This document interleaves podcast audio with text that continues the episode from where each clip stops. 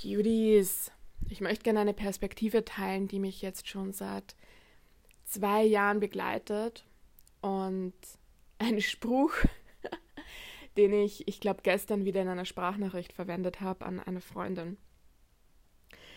Aber zuerst, wie immer, ein Hinweis darauf, was ich sage, ist nicht die Wahrheit. Was ich sage, ist nicht, wie die Welt funktioniert, wie das Universum funktioniert oder was was denn nicht, sondern es ist lediglich, wie ich persönlich in dem Moment, wo ich diese Folge aufnehme, die Welt betrachte, der Welt begegne.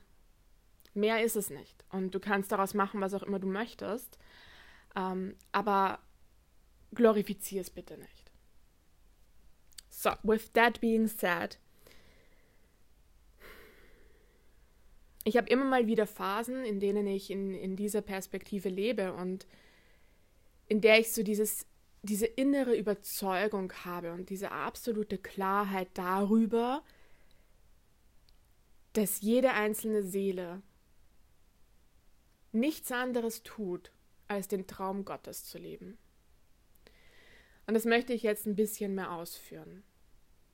Dieser Satz, ich lebe den Traum Gottes, birgt das Risiko, Druck aufzubauen, weil wir Menschen dieses Wort Traum und dieses Wort Gott unfassbar glorifizieren. Na, wie oft hören wir, lebe deinen Traum oder sowas. Und dann muss das immer was ganz Specialiges sein und sich von der Masse abheben und es muss äh, einzigartig sein und ganz groß und wir müssen was bewirken und was weiß ich was. Und Gott ist so diese Übermacht, mit der wir aufwachsen, so diese Naturgewalt, der wir auch ausgeliefert sind und gegen die wir nichts tun können, sondern der wir uns bedingungslos fügen müssen. Und diese Kombi ich lebe den Traum Gottes, dieses Ich zu Beginn maßt ja auch noch so diesen Messias-Charakter an. So wie komme ich eigentlich dazu, mich mit Gott in einem Satz zu nennen? Also dieser Satz birgt sehr, sehr, sehr viel Trigger-Potenzial. Und das ist mir auch vollstens bewusst. Es gab nur irgendwann einen Moment, wo dieser Satz durchgekommen ist und wo er mich auch total getriggert hat, weil ich mich dem nicht würdig gefühlt habe. Ich habe mich absolut unwürdig gefühlt und es ist heute noch so, wenn ich dem aus einer bestimmten Perspektive begegne, dann ist es auch heute noch so, mein Gott, Verena, du stellst dich mit Gott auf eine Stelle, mein Gott, du wirst sofort verbrannt und bla bla bla. Den Teil in mir gibt es natürlich noch immer, ist eh klar. Und das ist auch okay, der hat auch seine Legitimation, weil der der macht mich immer wieder demütig, der ruft mich immer wieder zurück, ähm, mich auch zu hinterfragen. Aber wie meine ich das eigentlich? Wie meine ich es eigentlich, wenn ich sage, du lebst den Traum Gottes, ich lebe den Traum Gottes? Ich meine es in keinster Weise so, wie ein Mensch das deutet. Ich meine es in keinster Weise so, dass unser Leben einen Sinn machen muss oder dass wir, ähm, dass wir Gottes er Erwartungen erfüllen müssen oder was auch immer. Ich meine folgendes. Spielen wir das mal durch in einem Gedankenexperiment. Öffne dich einfach mal für ein Gedankenexperiment und schau, zu welcher Erkenntnis du kommst. Du kannst auch zu einer ganz anderen Erkenntnis kommen, auch überhaupt kein Thema. Aber spielen wir es mal ein bisschen gedanklich durch. Das Ganze basiert auf dieser Theorie. Zur Schöpfungsgeschichte gibt es ja unzählige Theorien. Für mich resoniert nach wie vor am ehesten die Theorie, dass es ein All-Eins-Bewusstsein gab. Und dieses All-Eins-Bewusstsein trägt mehrere Namen. Manche nennen es Gott, manche nennen es Gottesbewusstsein, manche nennen es Urquelle, Ursprung, morphisches Feld, was auch immer. Aber alle meinen dasselbe. Sie meinen die Einheit von allem, was ist. Alles, was war, alles, was jetzt gerade ist und alles, was in Zukunft sein wird.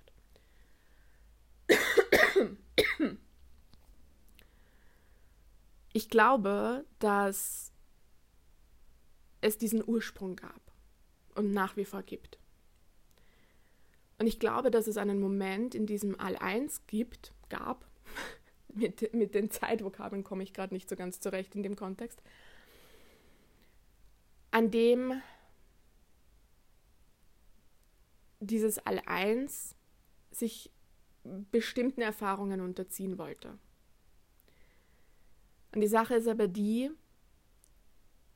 in etwas, in dem alles enthalten ist, kannst du gewisse Erfahrungen nicht machen. Du kannst dich zum Beispiel nicht getrennt fühlen. Du kannst keine Angst empfinden. Du kannst keine Wut empfinden. Du kannst diese die Polarität der Schöpfung nicht selbst erfahren. Du weißt, dass es das gibt, theoretisch. Aber du hast es nicht selbst erfahren, weil du in der Summe von allem bist.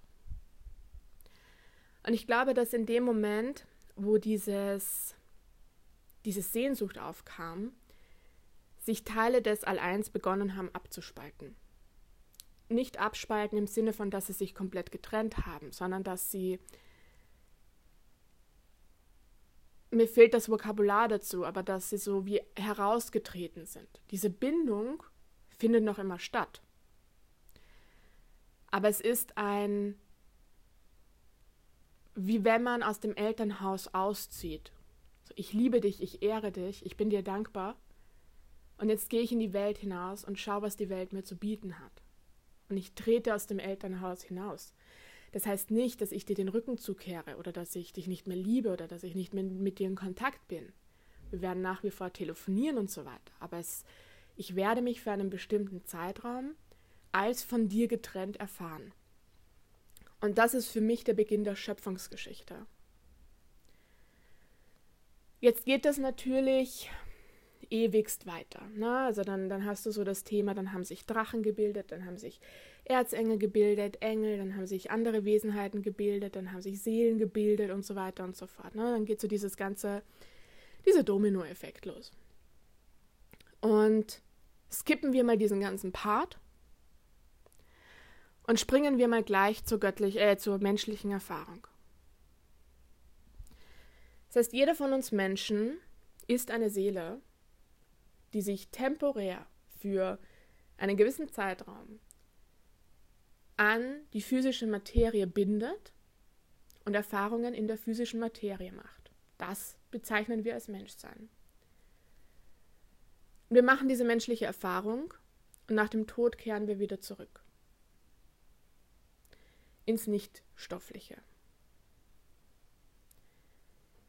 Diese Form von Erfahrungen machen, und ich meine damit so dieses Intervalle durchlaufen, Phasen durchlaufen und so weiter. Das gibt es nicht nur als Mensch.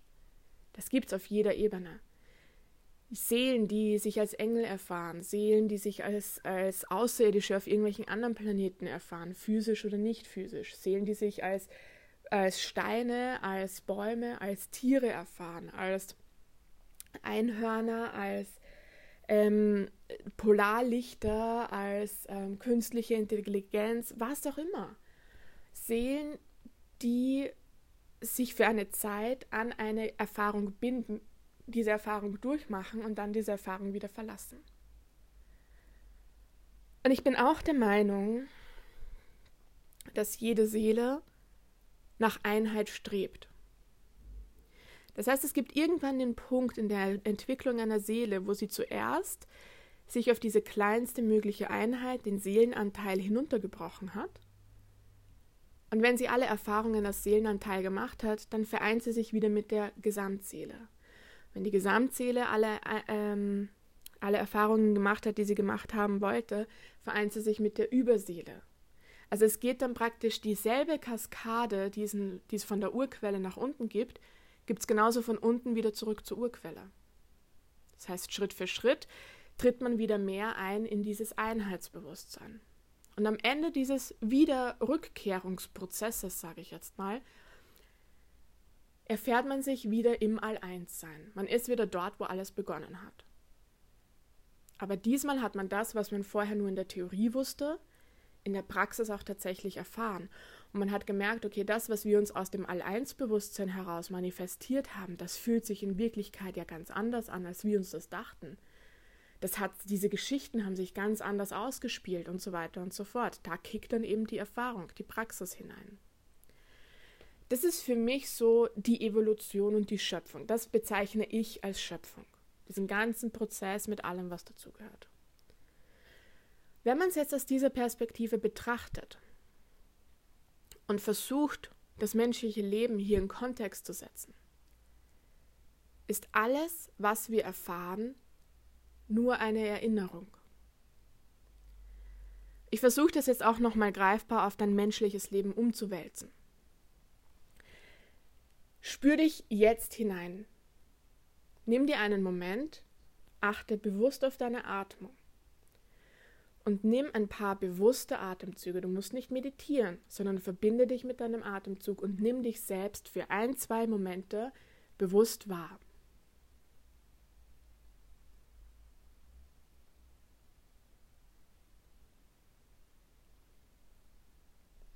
Und jetzt frage ich dich, in dieser kurzen Pause, was ist da passiert? Wer bist du? Was tust du? Was sind deine Werte? Was sind deine Erfahrungen? Was sind deine Erinnerungen? In dem Moment, wo du einfach nur kurz geatmet hast, war das nicht präsent. Du warst einfach nur kurz in der Stille.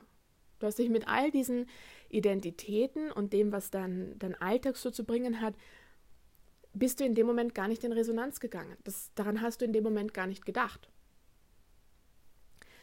Und jetzt erinnere dich zurück, heute Morgen zum Beispiel, als du aufgestanden bist. Wie hast du dich da gefühlt? Als du heute vielleicht mit jemandem telefoniert hast oder irgendwie auf der Straße oder mit der U-Bahn gefahren bist. Irgendetwas, ne? Es gab heute sicher schon unzählige Momente, in denen du etwas gefühlt hast, etwas wahrgenommen hast und etwas erlebt hast. Aber jetzt in dem Moment, jetzt in diesem Moment, nicht in dem Moment, wo du geatmet hast, sondern jetzt in diesem Moment, ist es da relevant. Ist das, was du vor ein paar Stunden oder Minuten erlebt hast, jetzt in diesem Moment relevant? Wir machen Erfahrungen, Entscheidungen, wir begegnen Situationen, die noch einen Welleneffekt und Auswirkungen und Konsequenzen auf unsere Zukunft haben. Ja. Aber viel mehr sind es Erinnerungen. Erinnere dich zurück. Die schönsten Momente, die tragischsten Momente, die schmerzhaftesten Momente, die erfüllendsten Momente liegen immer in der Vergangenheit. Das sind Erinnerungen. Erinnerungen, die in uns wieder ein Gefühl hochholen, ja.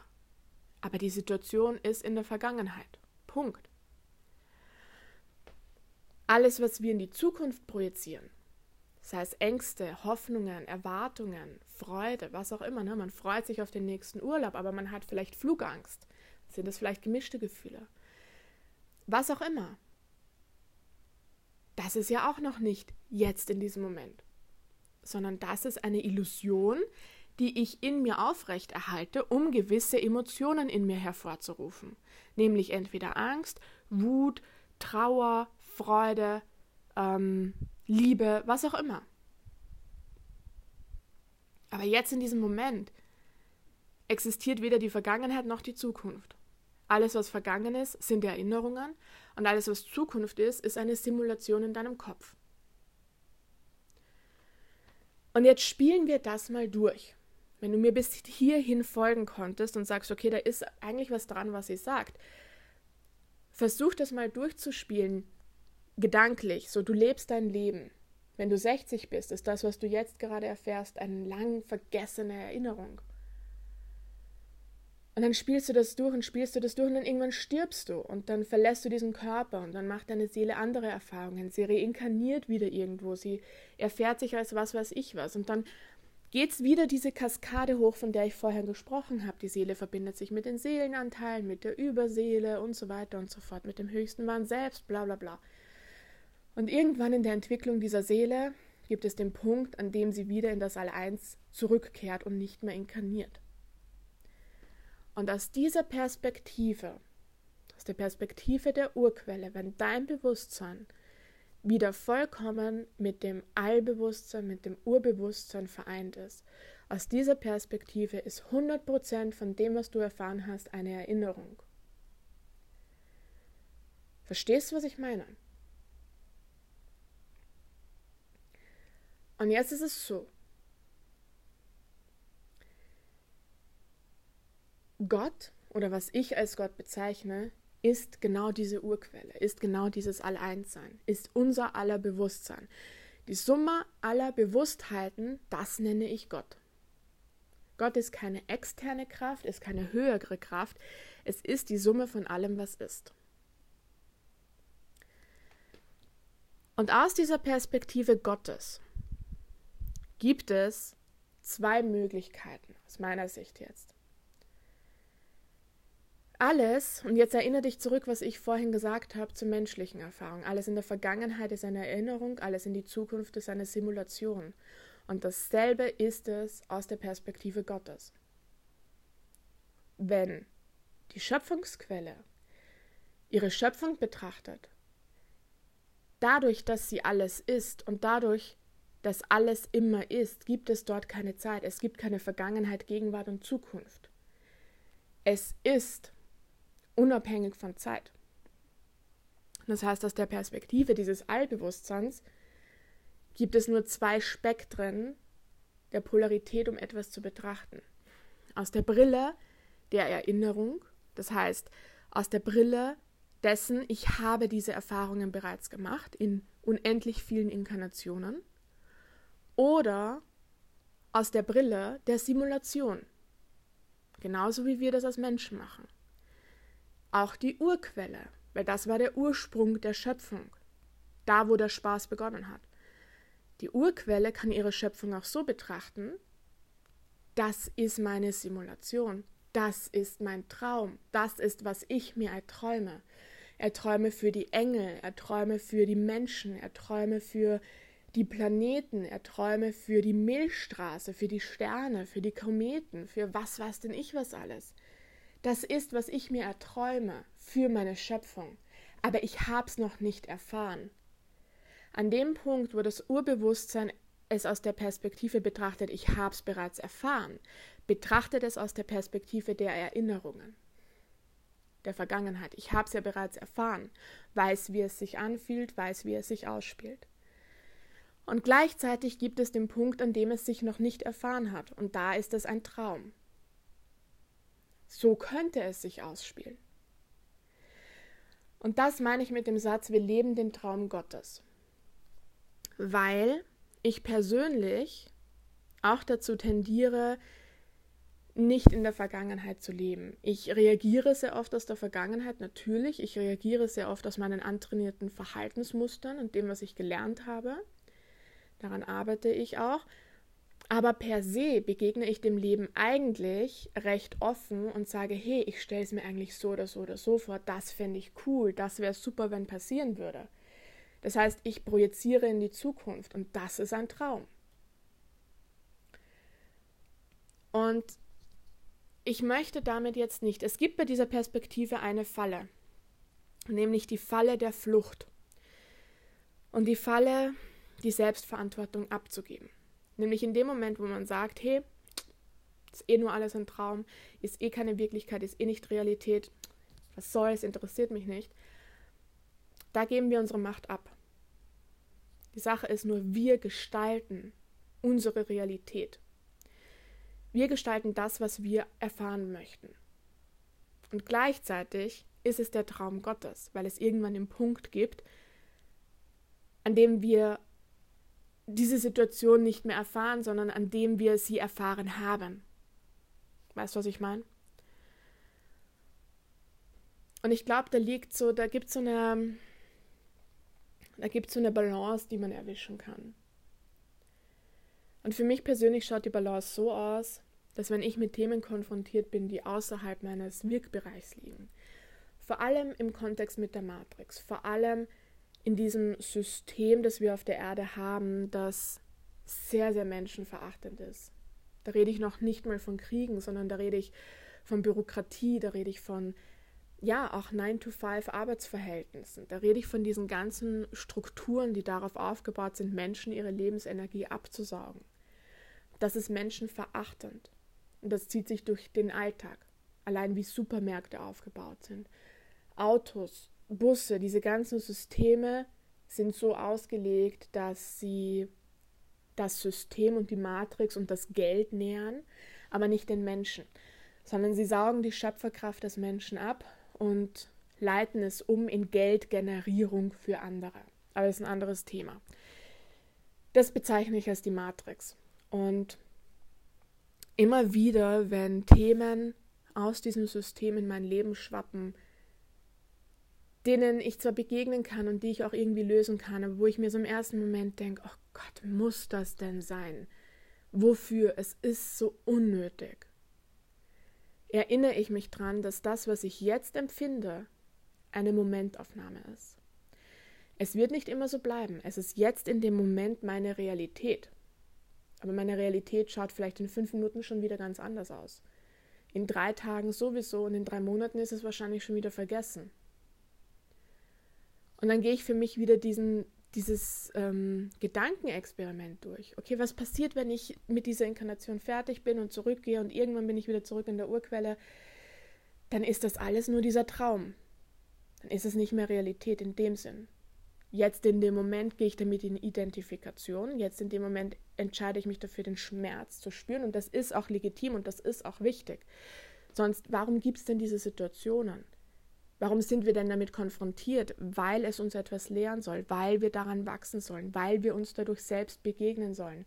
Wir können in den Momenten aber meistens gar nicht wissen, warum etwas passiert. Das wissen wir meistens erst später, teilweise Jahre später. Aber woran ich mich immer erinnere, egal wie beschissen eine Situation ist, mit jedem Atemzug lebe ich den Traum Gottes. Und es muss nichts Nobles sein und kein Rittertum und weiß ich nicht was alles und ich brauche keine Heilige sein und keine Ahnung was.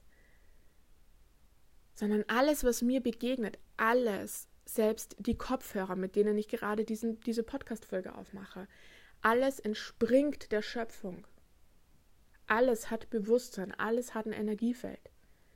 Und ich meine damit auch tote Gegenstände.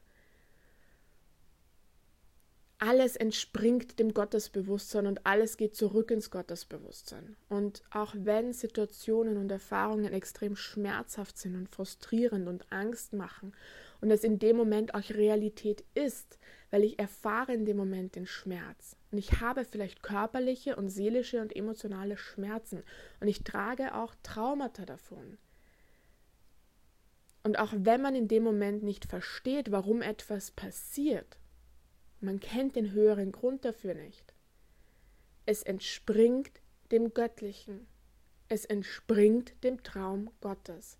Und es wird den Moment geben, entweder während man noch Mensch ist oder nachdem man seine menschliche Inkarnation verlassen hat, an dem man verstanden hat, was warum passieren muss.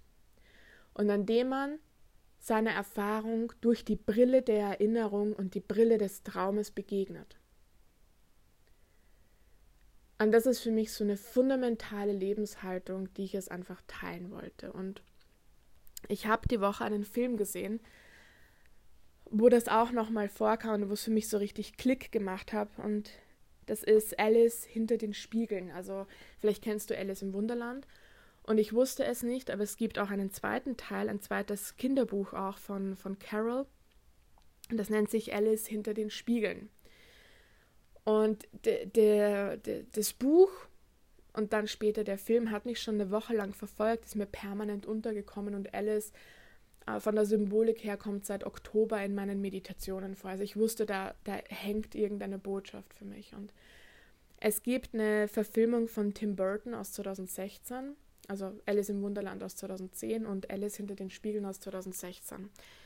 Schau es dir an, wenn es dich ruft. Auf jeden Fall, ich erzähle jetzt gar nicht so großartig, worum es in dem Film geht. Aber am Ende, ziemlich am Ende, gibt es eine Szene, wo Alice und der Hutmacher sich verabschieden. Alice ist wieder in diesem, ich weiß gar nicht, wie es heißt, Unterland oder sowas, dieser Parallelwelt, sage ich jetzt mal, dieser Fantasiewelt, wie auch immer man es nennen will. Und ich sage mal, das Abenteuer, ne, alle sind gerettet und so weiter und so fort. Wir kennen die Heldengeschichte ja. Und es gibt den Moment, wo Alice und der Hutmacher sich verabschieden. Und ich lese dir diesen Dialog jetzt einfach nur mal vor auf Englisch, ich habe es auf Englisch gesehen. Alice sagt, I fear I may never see you again. Worauf der Hutmacher antwortet, My dear Alice, in the garden of memory, in the palace of dreams, that is where you and I will meet. Und darauf antwortet Alice, But dream is not reality. Und der Schlusssatz vom Hutmacher lautet But who is to say which is which? Und das bringt es für mich so auf den Punkt. wir glauben, dass das, womit wir tagtäglich konfrontiert sind, Realität ist. Und ich sage auch gar nicht, dass es das nicht ist. Aber kann es sein, dass das, was wir in unseren Meditationen sehen, was wir in unseren Träumen sehen, was wir manchmal fühlen, obwohl es gar nicht da ist, dass das genauso Realität ist? Kann es sein, dass mehrere Realitäten koexistieren können und es kein Widerspruch ist?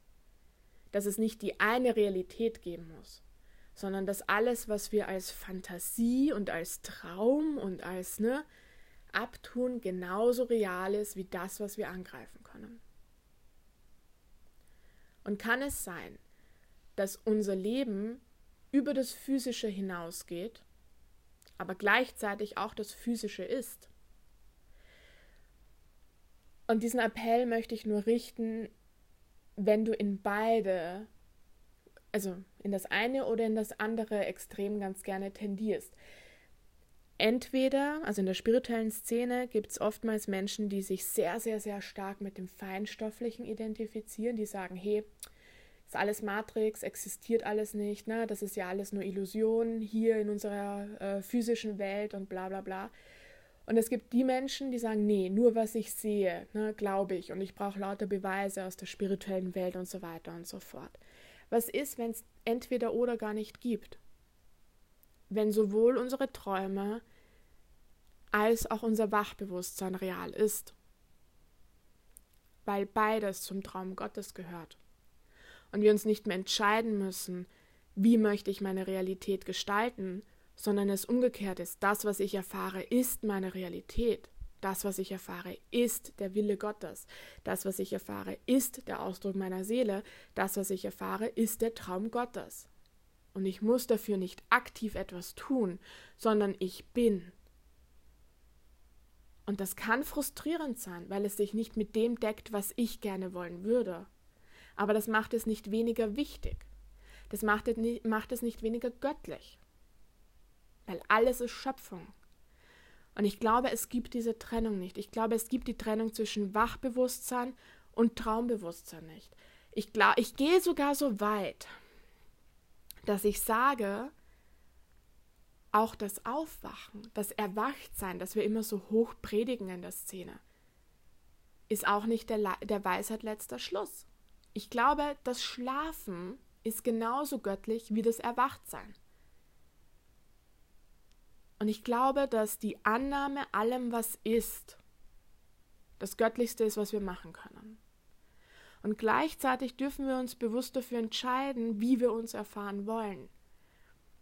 Ich möchte nur anregen, weder das eine noch das andere zu verteufeln, sondern anzunehmen, was ist, weil am Ende deiner Tage, und ich meine nicht nur die menschlichen, sondern ich meine auch die seelischen, am Ende deiner Tage, wenn du zurückkehrst in die Urquelle, blickst du auf alles zurück und es sind alles Erinnerungen.